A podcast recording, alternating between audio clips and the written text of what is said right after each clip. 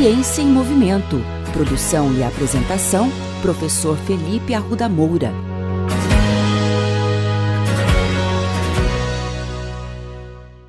Hoje nós vamos falar sobre a importância do exercício para pessoas com câncer.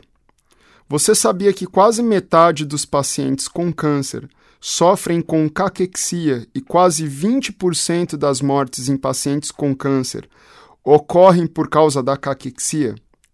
A caquexia é uma complicação associada ao câncer, caracterizada pela perda de peso e massa muscular rápida, que causa diversas consequências clínicas, entre elas baixa adesão ao tratamento, fraqueza, perda de qualidade de vida, entre outros.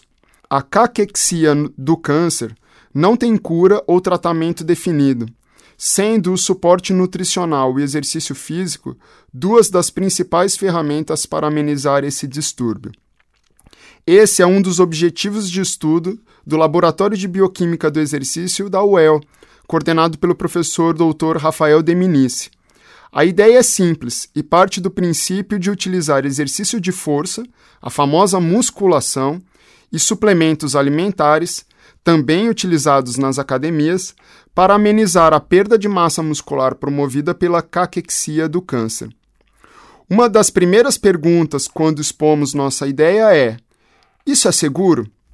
De acordo com o professor Rafael Deminice, para ter certeza que isso é possível e seguro, foram criados modelos animais que mimetizam a caquexia do câncer e o exercício de força.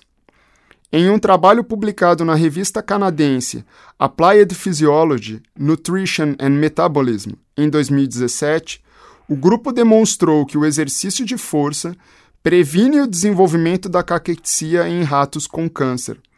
Dados recentes também demonstraram que o exercício de força é um potente inibidor de vias metabólicas de inflamação, o que protege o músculo de atrofiar em animais com câncer. Os trabalhos do grupo também demonstraram que a creatina, suplemento muito utilizado para aumentar a massa e força muscular de atletas, pode ser utilizada para amenizar as complicações da caquexia do câncer. Esse trabalho foi publicado na revista European Journal of Nutrition.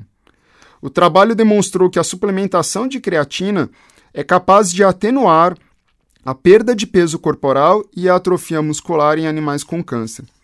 Os resultados encontrados até então apontam a creatina como uma substância promissora no combate à caquexia do câncer. Outro ponto muito importante é que os resultados mostraram que a suplementação de creatina é segura, pois não aumenta o tamanho, proliferação celular e agressividade dos tumores mamários. Os próximos trabalhos objetivam determinar o efeito músculo protetor do exercício de força e da suplementação de creatina em animais com câncer tratados com quimioterápicos. Certamente, esse tipo de pesquisa vai aproximar a universidade da realidade dos pacientes em um futuro muito próximo. Ainda pretende-se desenvolver protocolos de exercício de força e suplementação para pessoas com câncer em tratamento quimiorradioterápico.